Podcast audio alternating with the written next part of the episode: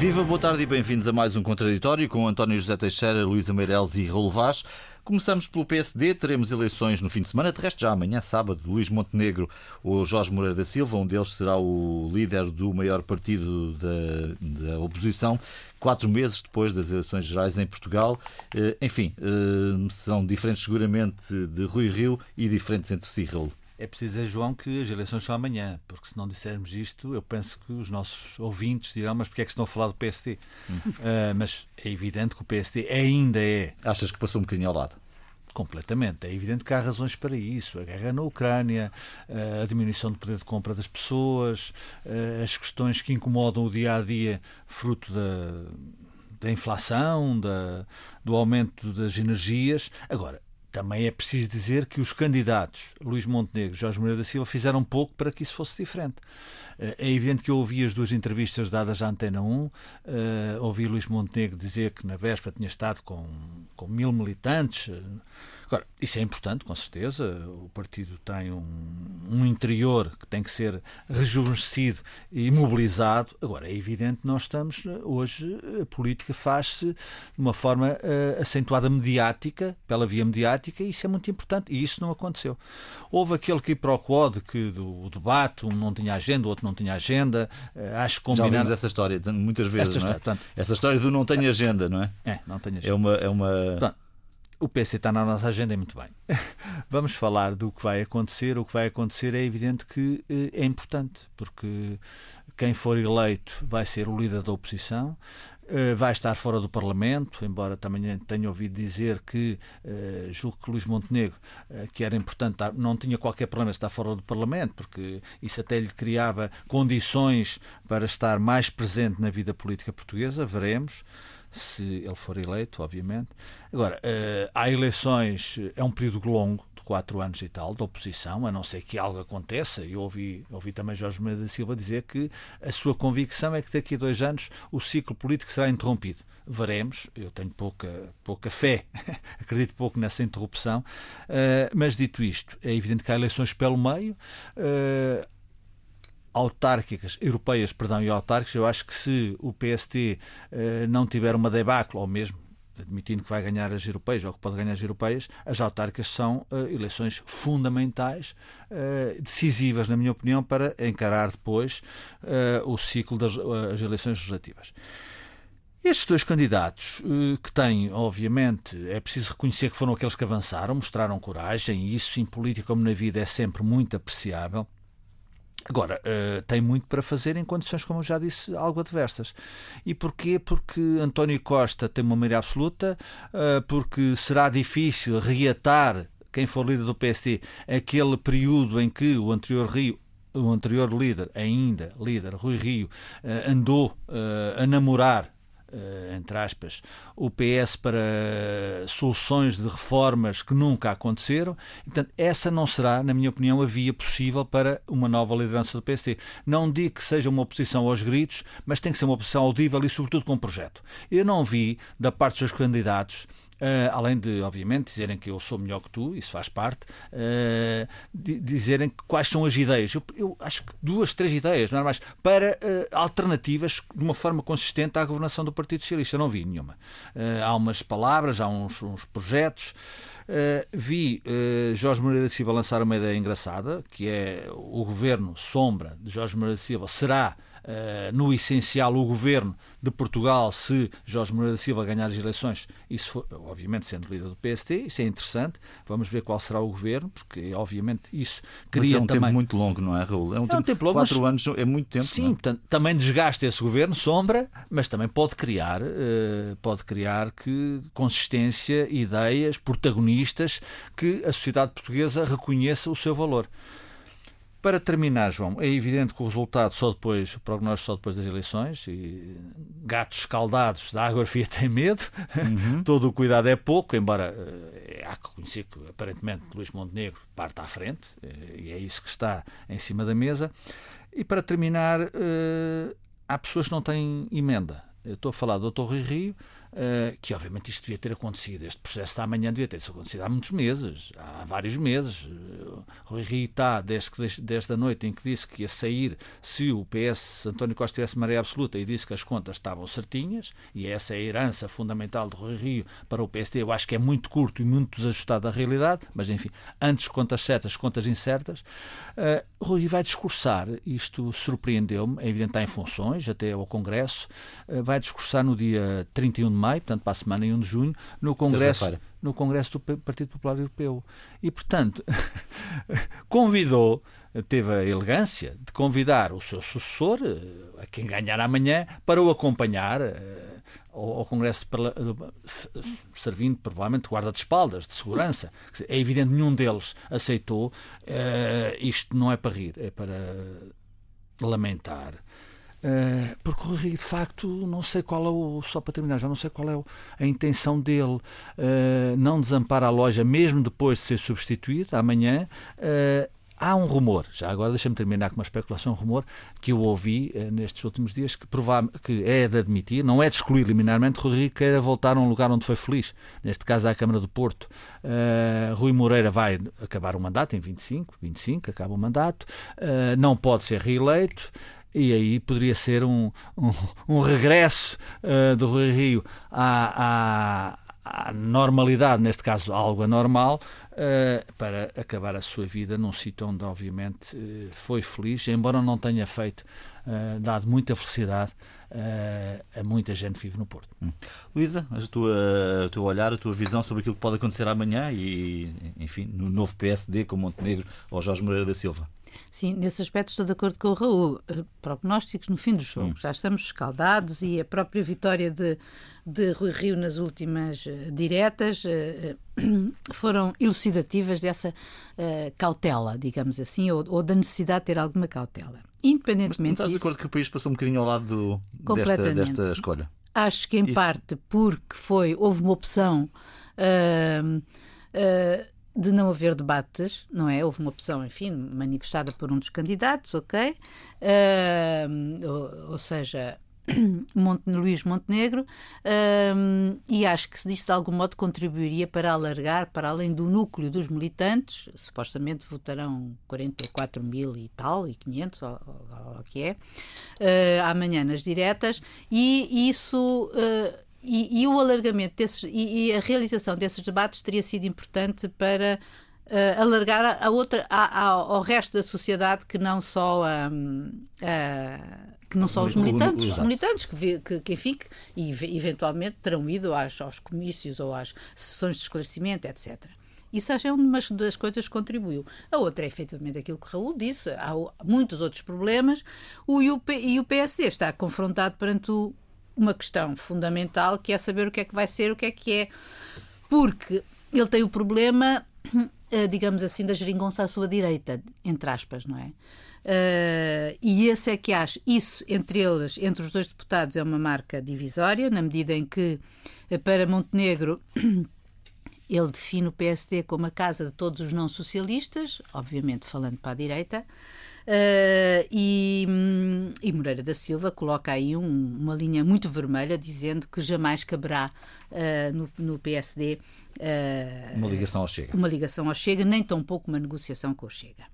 Isto eu, quando digo da geringonça à direita, porque efetivamente o PSD, que antigamente era hegemónico, digamos assim, à direita, porque o CDS cresceu e diminuiu em função também das maiorias uh, maiores ou menores do PSD. Uh, eh, a verdade, hoje tu tens uh, eh, 12 deputados na, pelo Chega, mais 8 da Iniciativa Liberal e efetivamente houve uma decomposição ou uma recomposição do espaço da direita. E isso afeta muito o PSD, que se viu confrontado com uh, duas eleições em que não foi além dos 20 e tal, dos 20 e tal por cento. Portanto, até a própria uh, consideração do que será o PSD no futuro, se voltará alguma vez a liderar e de que maneira e como, com ou sem a tal geringonça, entre aspas, que foi a, a via mais ou menos tentada por Rui Rio ao sugerir ao, nos, Açores, fazendo essa a negociação com o Chega e nunca tendo sido, nesta, nesta campanha eleitoral, nunca tendo sido explícito,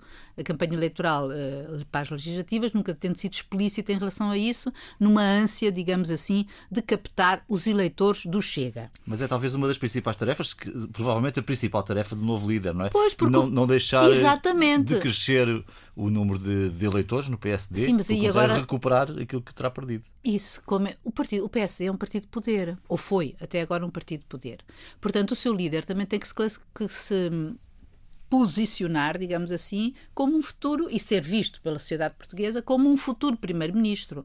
Portanto, independentemente da tal uh, oposição vigilante e marcação cerrada que Luís Montenegro promete, e acho bem que o faça, a oposição é isso mesmo, também tem que haver um outro lado que é apresentar propostas de, uh, uh, que dividam, que façam a possibilidade de pensar que não pode ser só de um lado, independentemente da maioria absoluta, quer dizer, que há outras propostas que poderiam ser justificáveis e ganhar a sociedade.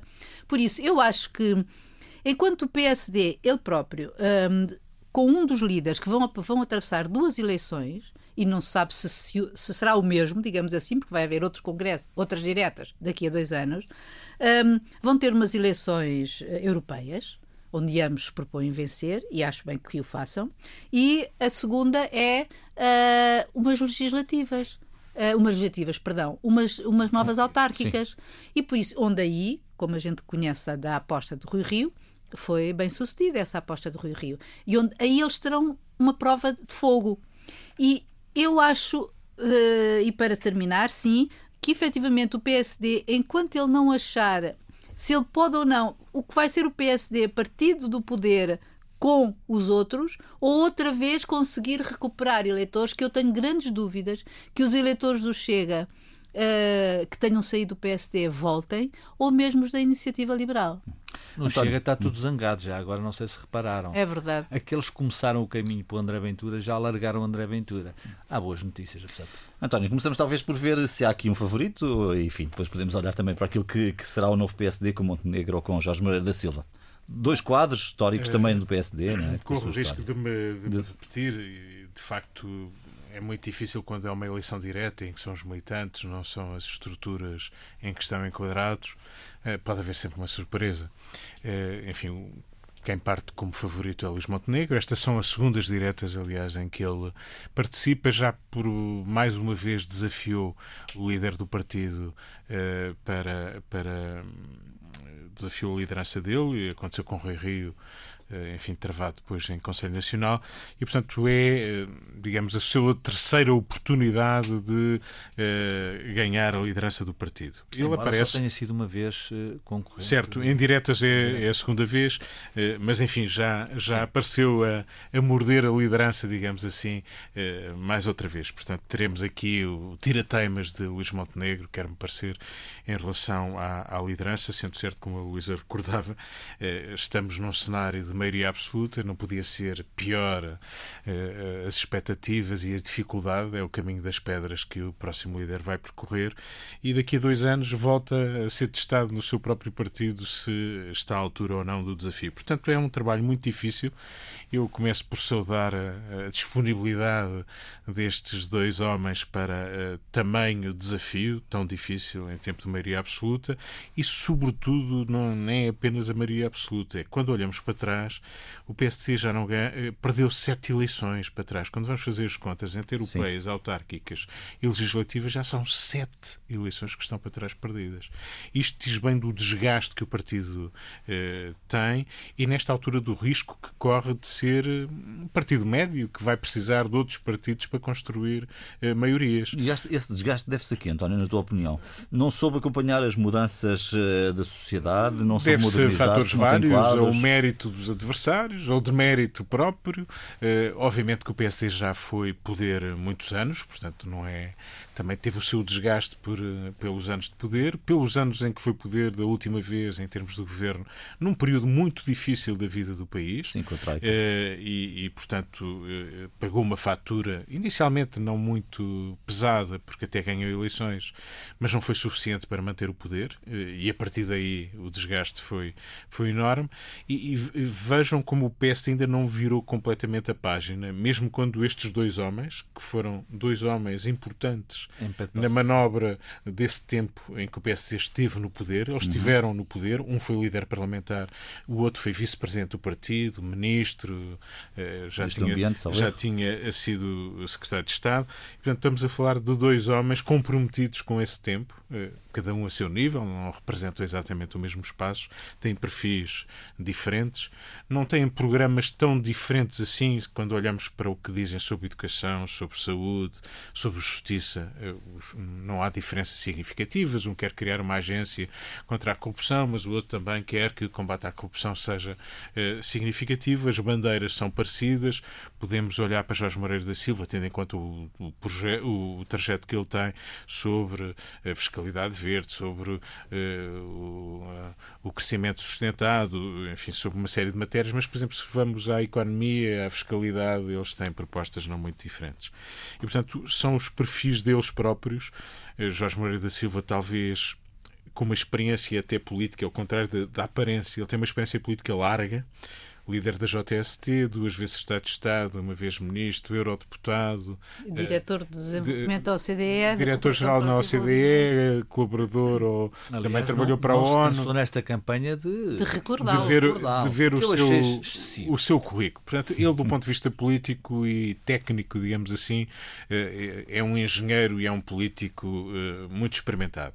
Mas o, o tribunício, que é a sua principal característica, Luís Montenegro, não deixa por por isso de, digamos, ter, em termos de notoriedade e de força no partido, eh, obviamente um espaço, eh, porventura, mais forte do que Jorge Moreira da Silva, que tem, eh, e isso acho que tolhe muito a sua imagem, a imagem de um tecnocrata, de um homem empenhado em causa, sim senhor, mas que, apesar de ter sido vice-presidente do partido, ministro e tudo isso, eurodeputado, eh, apesar disso, não terá ganho a projeção suficiente dentro do partido. Vamos ver. Os é militantes é tenderão a votar em quem acham que pode conquistar o poder. É, sendo que a conquista do poder. Das, dos programas é, eleitorais. Sendo que, para já, como eh, vale a pena sublinhar, daqui a dois anos há outra vez é, eleições no partido e ainda não houve eleições, em princípio, claro, no país. E o poder não claro. está ao virar da esquina neste Exatamente. Não está, ou seja, claro. os Exatamente. militantes e os leitores têm essa noção. Penso eu de que, que portanto, e, portanto, não é por aí uh, que exclusivamente será a decisão dos eleitores. É um, é um caminho. O, tra o, trabalho é muito difícil. Uh, a situação em que o partido está é ela própria, uh, não podia ser, digamos, passa a expressão, mais desgraçada.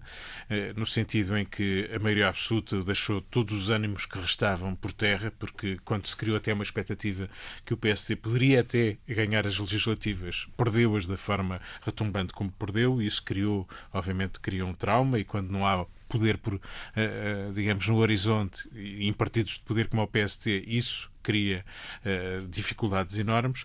E, portanto, o que está aqui pela frente é uma dificuldade em relação ao país, uma dificuldade em relação ao espaço do centro-direita que, uh, que é muito relevante. E, e, por mais que Luís Montenegro queira afastar o Chega do seu trajeto, ele está no seu trajeto, o Chega é o terceiro partido uh, nacional, é essa a expressão que tem. Essa é a realidade. E essa é a realidade, mesmo com os desgastes e as dissidências que conhecemos, mas é isso que, que acontece. E, portanto, há aqui aqui um problema uh, que o PSD tem hoje em relação ao futuro. Jorge Moreira da Silva disse uma coisa relevante, Luís Montenegro não lhe deu uh, a mesma importância, talvez porque possa merecer os favores da atual estrutura, aparelho que o PSD tem, que é, é preciso modernizar o partido, é preciso dar-lhe outro contacto, outra proximidade com a sociedade o facto de não ter havido debates não é um problema se foram na televisão, na rádio ou, ou noutro sítio qualquer, em instituições do partido, uh, na, na, por, por, algum sítio.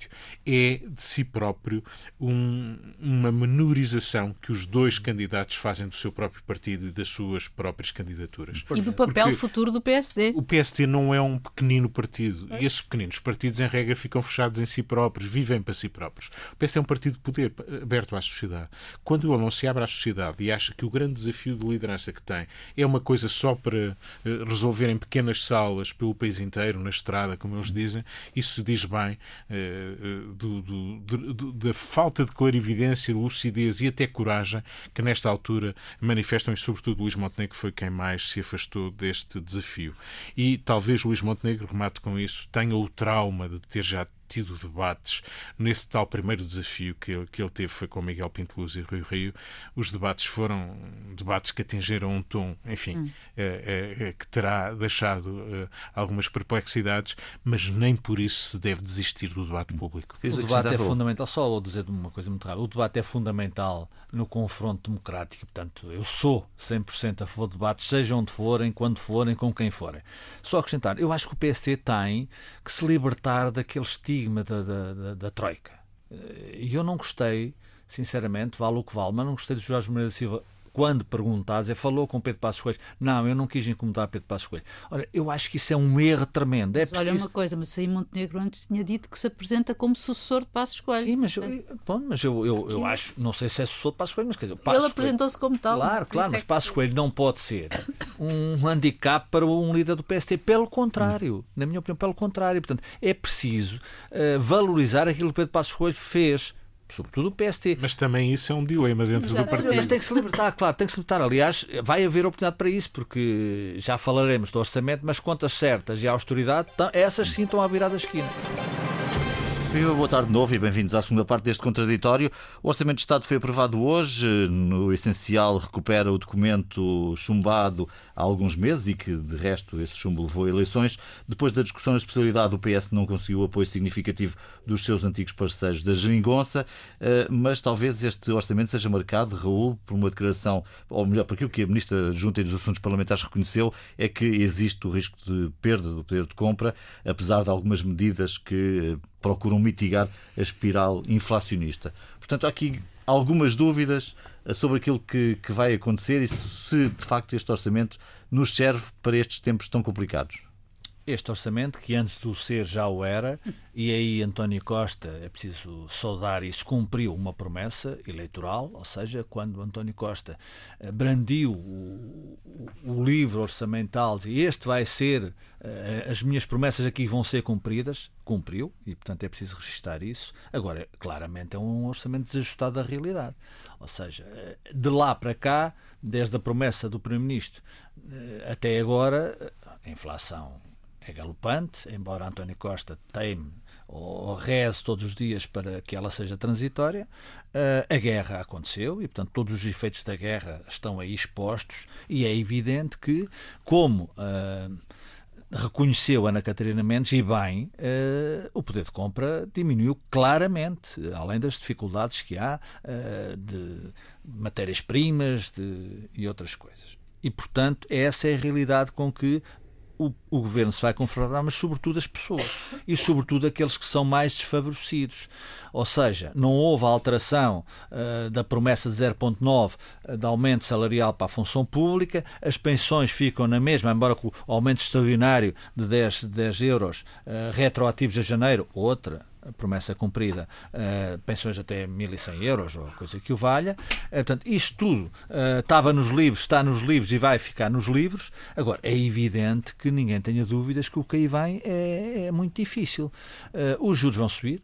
Christine Lagarde não, já não consegue parar o vento com as mãos, ou seja, estancar os falcões que querem mais juros e, portanto, eles vão subir claramente no último trimestre deste ano. Tudo o que aí vem aí para, para, para as pessoas têm empréstimo, particularmente da habitação, mas também para a dívida pública portuguesa. Uhum. Os juros negativos vão acabar, não sei durante quanto tempo. Esse quadro macroeconómico é, não tem correspondência neste Orçamento de Estado. É evidente que uh, tenho a certeza, tenho certeza, não, estou convencido, certezas não existem, estou convencido que o Orçamento de Estado para 23, que vem já aí ao virar da esquina, ou seja, este é um orçamento transitório, uh, quase vamos viver, não é bem assim, do décimos mais uns meses. Uh, e, portanto, do décimos, enfim, adaptados à realidade deste novo orçamento. E, portanto, o Orçamento 23, que esse é importante, vai, obviamente, ter que abrir, se isto continuar, se a guerra continuar, se a inflação não for transitória, não acabar entretanto, era bom que isso acabasse, mas vai abrir, tem que abrir os cordões à bolsa em termos de salários, em termos de pensões, em termos de benefícios fiscais e, sobretudo, para salvaguardar o mínimo de vida uh, dos mais desfavorecidos que existem, são muitos. E cada é um vez são mais. É um orçamento fora do calendário, claro. Fora do calendário, mas quer dizer, como te disse, João, não, não, não tem aderência à realidade. De qualquer das formas, também é preciso não ficar só por aí, uh, e aí o Ministro das Finanças, Fernando Medina, foi e está a ser fiel àquilo que desde, desde, disse sempre desde o início. O Partido Socialista tem aqui um problema. O PSD tem um problema com, a Troika e com o Passos Coelho. O Partido Socialista tem um problema que é as contas que não eram certas antigamente quando o Partido Socialista estava no governo. E, portanto, isso foi ganho por Mário Centeno e por António Costa, é preciso dizer, e portanto não se libertam disso. É forma, o PSD não se consegue libertar de Passos Coelho e da Troika. O PS agora não se consegue libertar das contas certas. A palavra que me foi mais dita nos debates parlamentares no início foi contas certas e não há austeridade. Ora, isto há contas certas, haverá contas certas até onde for possível, a austeridade está aí, embora com outra palavra, e portanto, Fernandina tem a noção, e honra ser feita ao seu, ao, ao, seu projeto, que a prioridade é a dívida. A prioridade é a dívida. E percebe-se isso, eh, porque a dívida eh, nacional portuguesa é das maiores do mundo, a 12 salvo erro, maior do mundo. E, portanto, é preciso uh, resistir até ao limite uh, para que a dívida baixe.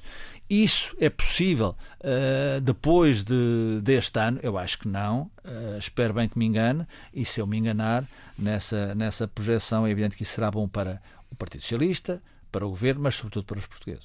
Luísa, o orçamento aprovado, como se esperava, não há aqui grandes surpresas. Exato. Uh, não há as alianças, como eu disse anteriormente, com os partidos da geringonça, mas isso também não é, não nos surpreende. Sim, digamos que isso já era um resultado anunciado, não é? Que o PCP e o BE uh, eh, votariam contra este governo, apesar de terem visto algumas das suas propostas uh, aprovadas.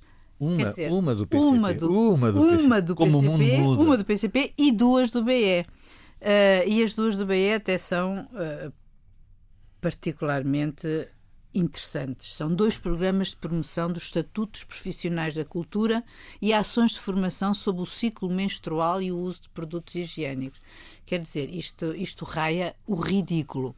Mas, uh, obviamente, foram aprovadas. Continua a não haver mito em Portugal. Pelo menos eu não, não dou por ele. Sem propostas do, do PS, portanto, quem teve aqui os ganhos de causa foi o PAN, que viu, acho que foram 30 30. 32, talvez. Sim. Uh, 30. Idoso o, o, o livre. O, o Rui Tavares. Mas se, exato, mas, se, mas sempre com o pormenor de que elas não alteram ou não têm um impacto Custam das contas milhões. certas. Custam 200 Sim. E, portanto, também uh, tem, esse, tem esse lado, mas, enfim, uh, isso permite, de qualquer modo, a António Costa uh, dizer que a maioria absoluta não é, não, é, não é governar de modo absoluto e que, portanto, pode dialogar Pronto, uh, dialogou e o resultado foi este. Acho que isso também permitiu ao LIVRE fazer, enfim, ao, ao, e ao PAN apresentarem as suas bandeiras. É verdade que este uh, Orçamento de Estado é um orçamento que vai valer uh, seis meses, não é? Entrará em vigor a 1 de julho. E, entretanto, passado logo nesse mês um seguinte vai começar os trabalhos preparatórios para se, para se elaborar o verdadeiro orçamento que nos vai reger, que será o de 23 e onde evita, efetivamente se prevê que seja muito complicado, desde logo pela inflação. O governo optou por manter as contas certas um, em relação, e neste aspecto específico, não dar, não aumentar, não fazer aumentos intercalares na função pública, ver se há confrontado com o facto de para o ano, se calhar, vai ter que aumentar em 4% ou coisa que o valha os funcionários públicos, portanto, este ano foram 0,9%, mais aquele aumento do salário mínimo, que afeta alguns, alguns uh, funcionários públicos com uhum. os salários mais baixos, e a receita do IVA, que também vai em favor do próprio, do próprio das contas certas, porque só a, a, a inflação é responsável por uma receita do IVA extraordinária em 900 milhões, 900 milhões, 900 milhões.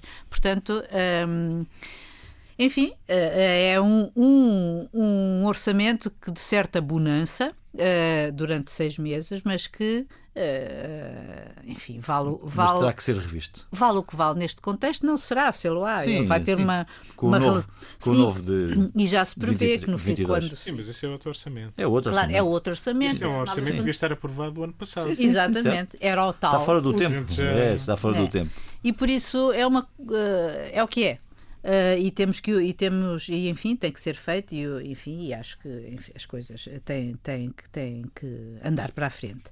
Uh, a mim efetivamente preocupa mais o que vai ser um, uh, não é tanto este orçamento que era previsível e, e, durará os tais seis meses ou cinco, mas é o que vai ser para o ano, porque este orçamento, apesar de tudo, quer dizer, tentou mitigar os efeitos da energia, dos preços, do aumento dos, preços de, de, dos custos da energia e da Ucrânia, etc, etc. Mas há uma questão fundamental que é, e que nos está aqui à frente dos olhos, que é efetivamente a inflação. E isto não vai deixar, e o perda de poder de compra dos trabalhadores, como é óbvio, que é a, a sua relação direta, e isto vai ser muito, digamos que, uh, prenha digamos assim, de manifestações de grande descontentamento que, sem dúvida, uh, vão, vão, vão começar aparecer. a subir. É um regresso à normalidade. António. É um, exato. Eu julgo que há aqui há aqui várias questões que, que, merecem alguma, alguma atenção. A primeira é, é quase uma é a constatação de que para António Costa e o Partido Socialista, depois de tantos anos a negociar de uma forma tão difícil, concessão atrás de concessão, negociação atrás de negociação, crise, ameaça de crise atrás de ameaça de crise, Pois bem, deve ter sido um alívio enorme, eh, uma maioria absoluta capaz de ser eh, autossuficiente para aprovar o seu orçamento. Isto é uma experiência nova para o governo socialista. Este é o primeiro aspecto. Parece que é apenas uma coisa vulgar, mas faz toda a diferença. O PS, aliás, deu-se ao luxo, ou melhor, cautelou que qualquer abstenção podia originar eh, alguma aprovação se os outros partidos se unissem. E, portanto, não houve cá abstenções, foi voto contra para tudo aquilo que poderia pôr em causa eh, este orçamento. E, de facto, entre as 1.500 propostas de alteração eh, foram aprovadas umas 300, sendo que a grande maioria delas, ou a esmagadora maioria, são do próprio Partido Socialista e, portanto, sobraram aqui umas pequenas coisas, talvez até as mais relevantes sejam para as propostas do PSD Madeira, do que propriamente o PAN tem mas espremidas em termos do que, uh, do que envolvem em termos orçamentais, não serão muito relevantes. Enfim, o LIVRE também conseguiu suas bandeiras e julgo que politicamente António Costa sempre poderá dizer que não foi apenas o PS a aprovar este orçamento, que o PS se abriu ao PAN, ao LIVRE, até ao PSD em algumas coisas, até até ao PCP numa, até ao Bloco de Esquerda em duas. E, portanto, um orçamento participativo como fazem agora as câmaras. Só é? ficou de fora, propositadamente e assumidamente, fazendo a fronteira, o Chega, que eh, eh, António Costa não admitiu e o governo não admitiu sequer dialogar com ele. E, portanto, o objetivo era este à partida, à chegada, não tem eh, especiais surpresas. Quais são as questões mais eh, essenciais do que está em, em, causa neste orçamento? Duas. E duas dificilmente que se de, conjugam de forma muito difícil. A primeira é a questão das contas certas de que falava o Raul. E, de facto, o peso da dívida pública num cenário tão incerto, que pode, por aumento dos juros, por problemas financeiros globais, pela guerra, pelas matérias-primas, por uma série de, de questões que, que, nós não dominamos, não temos, não temos eh, influência sequer para o, que vem aí, o que nos pode condicionar, obviamente todas as cautelas que pudermos ter ajudarão a enfrentarmos melhor a, a, a incerteza e a dificuldade que, que vem no horizonte. E neste ano de 2022, este orçamento, que é o orçamento deste ano, eh, não obriga digamos, não obriga nas regras estabelecidas, é que, por exemplo, os aumentos da função pública vão além da inflação do ano passado, porque é essa, é, foi esse o barómetro, 0,9% é o valor que, é, digamos, serve de regra para os aumentos da função pública. E sendo certo que o custo de vida, tens que me dar um minuto, sendo certo que o custo de vida e a inflação já vai em valores eh, incomparavelmente superiores, que têm como consequência a dificuldade de vida para muitas camadas da população, esse tornou-se um problema. Como conjugar jogar contas certas e a defesa das finanças do país perante uh, esta dificuldade, com as dificuldades criadas pela inflação a, uma, a, a camadas populacionais significativas. O governo, para já, deixou boa parte dos sacrifícios do lado dos portugueses, para preservar as, as contas do Estado, fez algumas concessões, ganhou 900, ou melhor, ganhou 900 milhões pelo IVA, pelo aumento, pela inflação que produziu um aumento das receitas do IVA em 900 milhões e gasta, segundo as contas que foram apresentadas, seja em relação aos combustíveis, seja a suspensão do aumento da taxa de carbono, seja alguns apoios sociais, 1.125 milhões. Portanto, uma pequena diferença entre um aumento de receita do IVA e aquilo que são gastos provocados pela, pela inflação.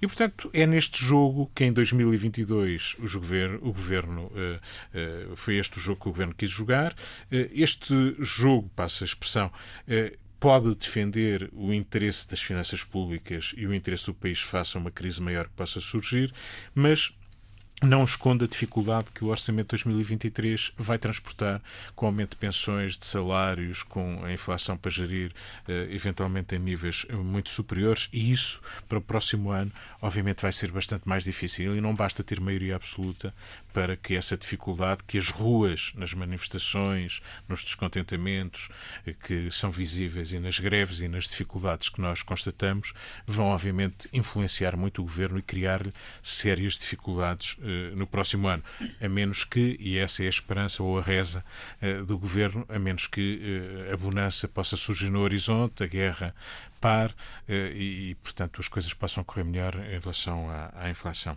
Desta semana fica também o horroroso massacre de crianças de uma escola primária do Texas, mais de 20 mortos, a maior parte dos quais entre, com idades entre os 8 e os 10 anos, e de novo, Raul, a discussão sobre a posse e uso de armas nos Estados Unidos. Nada de muito novo, João. Isto acontece, infelizmente, nos Estados Unidos. É uma sociedade muito desorganizada a esse nível, uma sociedade muito dispar. A supremacia branca eh, manifesta-se também aí, só para dizer que é evidente que é ficar perplexo, embora nada novo, ver o governador do Texas, na noite do massacre, dizer isto é horrível e no dia seguinte, ou passado uns dias, ir defender uh, num congresso ou num encontro uh, a venda de armas livres uh, no Texas. Portanto, não tem emenda. Luísa? Sim, eu acho que Biden, aliás, colocou a questão uh, no ponto certo, que é, há, há tiroteios em várias partes do mundo, mas só nos Estados Unidos é que existem massacres deste tipo, não é? Obviamente que isso só pode estar relacionado com a venda livre das armas uh, a, a, quaisquer, uh, a quaisquer pessoas e, e, e à negação, ou melhor, ao, ao, ao ao enfraquecimento uh, do poder político face ao lobby das armas, que, by the way, uh, não, é, não só financia os deputados e senadores, e por isso ah, isto é complicado do ponto de vista dos republicanos e dos democratas, mas este lobby das armas trabalha também em favor da indústria do armamento, a cuja está em grande agora nos Estados Unidos por causa da guerra. E só dizer um, um pormenor que, que achei particularmente chocante é que só este ano, segundo a CNN, houve 39 uh, eh, tiroteios em escolas americanas. António? Uh, sublinho e, e, e, sublinho tudo o que já foi dito. Uh, uma referência a estes massacres de crianças, é disso que estamos a falar. Uhum. E o, estes últimos, em 2012, final de 2012, tínhamos assistido a outro de dimensão uh, semelhante. Obama, na altura presidente, disse o seguinte: Sinto vergonha dos políticos de Washington. Isto era o presidente dos Estados Unidos à época. nós sentimos todos vergonha dos Estados Unidos nesta altura. É uma ironia que que uh, a China dê lições de moral sobre direitos humanos aos Estados Unidos. É uma ironia que o líder de um país invadido em guerra, todos os dias a sofrer uh, dezenas, uh, se não centenas de mortes, tenha que vir dar os pêsames aos Estados Unidos, que parecem eles próprios estar em guerra civil. a democracia na América corre graves riscos. É verdade. Os números acumulados em relação à venda livre de armas demonstram uma insanidade absoluta e não tem emenda. O grande problema é que em 2013 eh, pensava-se que se conseguia fazer evoluir alguma coisa. Não. Mesmo depois de um massacre de crianças tão numeroso, não chegou. A carnificina continua. Há 120 armas por cada habitante nos Estados Unidos. Bom, e o que fica por dizer esta semana? Raul, comece por ti. Esta semana. Uh... Uh, houve uma conjugação, uma, uma maioria negativa na Câmara de Lisboa. Uh, a deputada do Livre uh, quis impor e teve o agramã do Partido Socialista que a Avenida Liberdade fosse fechada ao domingo e aos feriados. O que é que isso conta em termos de, de falta de perder empregos? e não só, é um uma ideia louca, uh, e os quilómetros que vão reduzir, além dos. Vamos a partir do dia 1, ah, estamos a, vamos de carro e somos fotografados em cada esquina, portanto, os, os radares vão proliferar por aí, e, e o LIVRE quer que a, a redução da, da, velocidade seja pá, para 30 ou 40 km, é, é indiferente. Portanto, justificando isso com a poluição, imagine-se carros parados a 30 km, o que é que eles poluem ainda mais, portanto, é um absurdo, é falta de inteligência. Isto acontece porquê? Porque é evidente que o Partido Socialista se quer ligar estes, estes movimentos absolutamente imbecis para castigar Carlos Moedas e a forma como ele ganhou Lisboa. Eu acho que o, o, o, mandato de Carlos Moedas não vai até ao fim, não pode ser, a não ser que Carlos Moedas queira ser frito em velocidade lenta e, portanto, vamos perspectivar a curto, médio prazo, a médio prazo, melhor dizendo, uh, eleições antecipadas na Câmara de Lisboa. Luísa, o que fica por dizer? Olha, um, a discussão e o que ela destapou sobre a, a, eventual, e que foi chumbada, não é? Proposta de haver uma licença menstrual de, para o período menstrual um, das mulheres e que o que não é tanto o facto das discussões sobre este assunto e de e poder ser uma baixa por doença ou não, porque existe de facto uma doença particularmente grave que afeta uma mulher em cada dez, que é a endometriose. Um, mas aquilo que me chocou não foi o facto de, de, disto, foi isto ter vindo a público. Finalmente veio a público um problema que é das mulheres, mas a reação absolutamente. Olha, eu até posso repetir o que diz Inês Souza Real, Pacóvia, uh, mas não é só isso uh, da parte de, de, de uma parte da sociedade. Isso foi visível nos fóruns e eu fiquei, confesso, profundamente chocada porque isto lembra os tabus antigos em que tu sabes que até muito recentemente na história as mulheres menstruadas não podiam amassar o pão, por exemplo, ou as mulheres durante o período menstrual tinham que ficar reclusas dentro dos, das suas casas. Quer dizer, no fundo existe um preconceito muito grande em relação e tabu em relação a estes temas que são temas da mulher que afetam a mulher e que são metade da população de um país. São só temas, são temas, mulher, são temas de uma sociedade. Exatamente, todos, exatamente. Claro. António, o que fica por dizer? Uma proposta da Comissão Europeia no sentido de facilitar a apreensão de bens pertencentes a organizações criminosas. Há um cálculo que a Comissão faz de que estas organizações geram lucros à volta dos 140 mil milhões de euros por ano e a Justiça uh, da União apenas consegue confiscar 1% deste valor. A ideia é eh, alargar e, e tipificar crimes dentro do espaço da União, de modo a que não apenas as sanções aplicadas à Rússia sejam incluídas nas listas de crimes reconhecidos no espaço comunitário, mas que possam ir mais longe e possa ser mais fácil e mais eficaz a retenção e a apreensão de bens pertencentes a organizações terroristas, por exemplo, criminosas, tráfico humano, branqueamento de capitais e, portanto, criando um enquadramento legal comum aos 27. Claro que isto tem que ser aprovado por unanimidade no Conselho e depois por maioria no Parlamento Europeu, mas esperemos que se avance no bom sentido. E com estas últimas notícias e comentários termina o contraditório de hoje. Voltamos na próxima semana, à mesma hora. Boa semana, bom fim de semana.